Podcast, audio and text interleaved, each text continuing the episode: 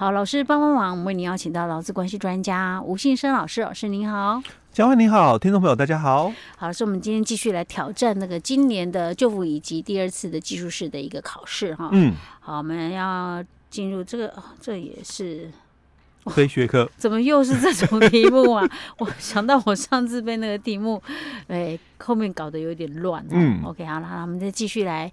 看一下我们的中文的理解能力，还有我们的逻辑思考能力。差不多可以是这样讲哦。哦，OK，好的。好，那我们看第九大题的部分哦，他就提到，那一般公司在聘用员工的时候，常常会透过就是职业心理测验这个试测的一个结果哦，那来确定哦是否要雇佣这个员工的一个依据哦，那。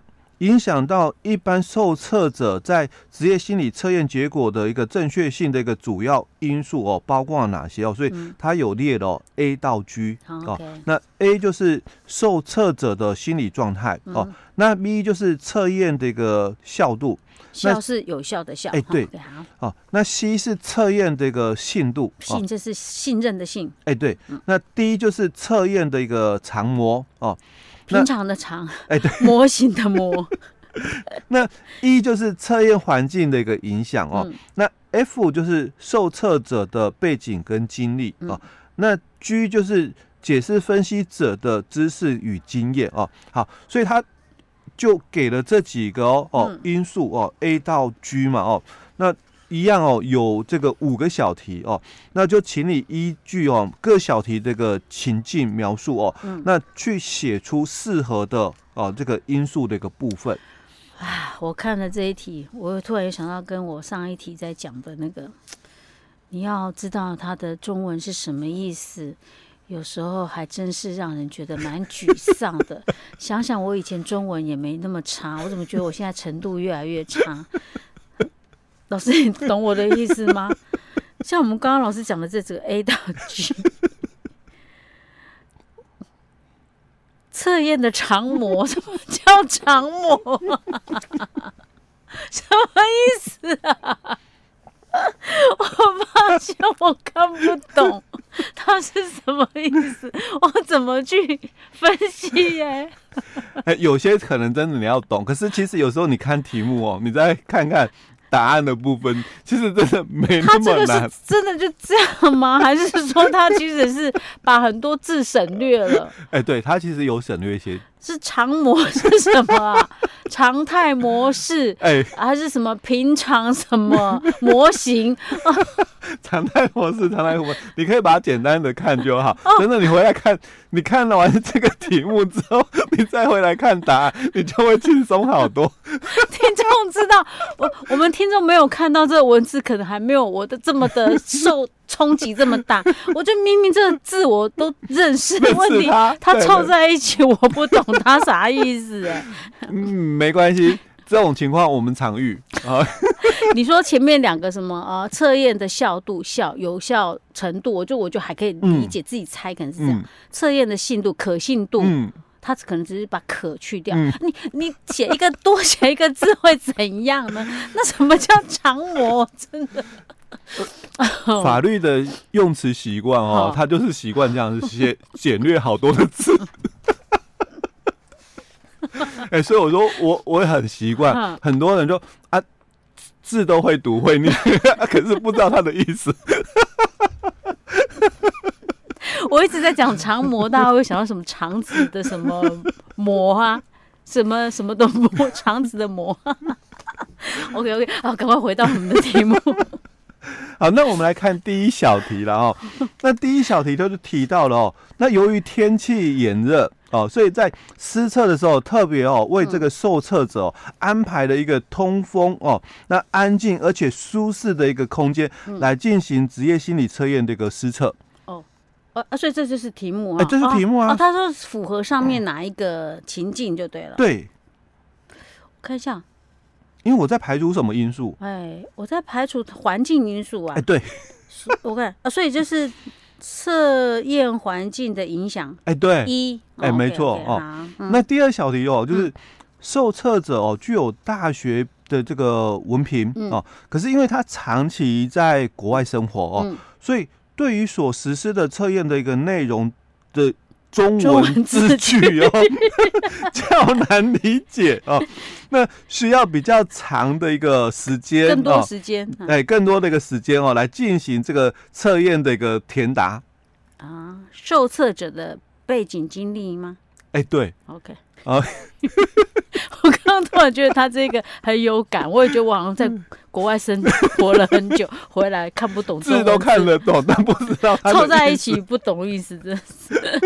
OK，好，第三题呢？哎，我第三小题他就提到，那受测者哦做测验的时候，那因为情绪起伏很大哦，所以他担心自己的测验分数表现太低哦，无法获得这个聘用。哎，受测者情绪起伏很大，那就是他的受测者的心理状态喽。受测者做测验时情绪起伏很大，担心自己的测验分数表现太低，无法获得聘用。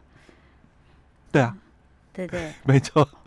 OK，老师你，你你迟迟不跟我肯定，我就会想，哎，我是不是哪里没看到，还是那个选项有在更适合的？OK 啊，那就是受测者的心理状态，没错哈。嗯，好，来第四小题哦，那就是三周之后哦，那使用同一份的这个职业心理测验卷哦，那通知哦，进入第二阶段的哦面试者哦，再做一次的测验哦，那。经查哦，这些受测者在此期间的这个经验哦，并没有太大的一个变化哦。嗯、那他前后两次的一个测验分数哦，嗯、几乎都得到就是同样的一个结果。三个礼拜后再做同同一份测验，嗯，这段期间他的经验没有太大变化。嗯。前后两次的测验分数也都得到一样的计分结果，嗯，所以呢，我们先前已经有的答案都剔除了嘛，嗯。嗯，不会是 G 啦，因为这个是跟分析者有关系嘛，对不对？哈，对，嗯，所以答案肯定是在 B，就是测验的效度，C 测验的信度，嗯，D 测验的长模，嗯。就这三个，哎，三选一的哦，这三个，嗯嗯，这三个我还真不晓得是答案是哪一个。那我们来看哦，好，三周后你又叫我再做一次，对，然后那个这期间哦哦，我的那个经验嘛，嗯，没有太大的变化，是，那所以前后两次哦，考出来的结果当然是差不多嘛，嗯，那所以意思是说它的有什么公信度？你你在做第二次，就是又做同一个测验的部分啊？我对啊啊，我可能都还知道答案呢。哎，对，哎呀，好，所以可信度就有质疑喽。啊，是这样子哦。测验的可信信度的部分啊，嗯，哦，可是他什么都没有变化嘞，我答案还是一样，不是很正常的吗？可是我我们做那个职业心理测验哦，基本上尤其是像我们这种的哦去做测验来讲哦。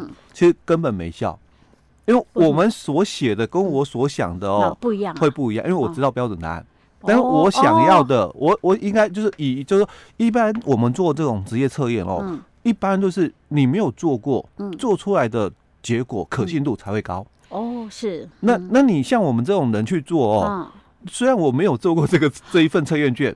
可是我我太清楚说他们想要的答案是什么？哦，是，哎，所以你就写出来就不准了。哎，对，我们写都不准哦，所以可信度的问题哦。OK，了解。嗯嗯。好，那第五小题哦，就以这个过去三年受测的一个测验的一个分数哦，嗯，那作为参照这个分数的一个标准哦，那进行这个比较，那发现哦，此次的一个受测者哦，在开放的一个向度的一个测验分数哦，跟这个他的这个平均的一个分数了哦，明显哦就高于过去三年的平均值。所以呢？这个应该也不是分析者的知识跟经验哈，也不是，绝对不是。嗯，所以就是测验的效度跟测验的长模。对，哎，我怎么觉得这个可还符合这个我刚刚搞不清楚的长模？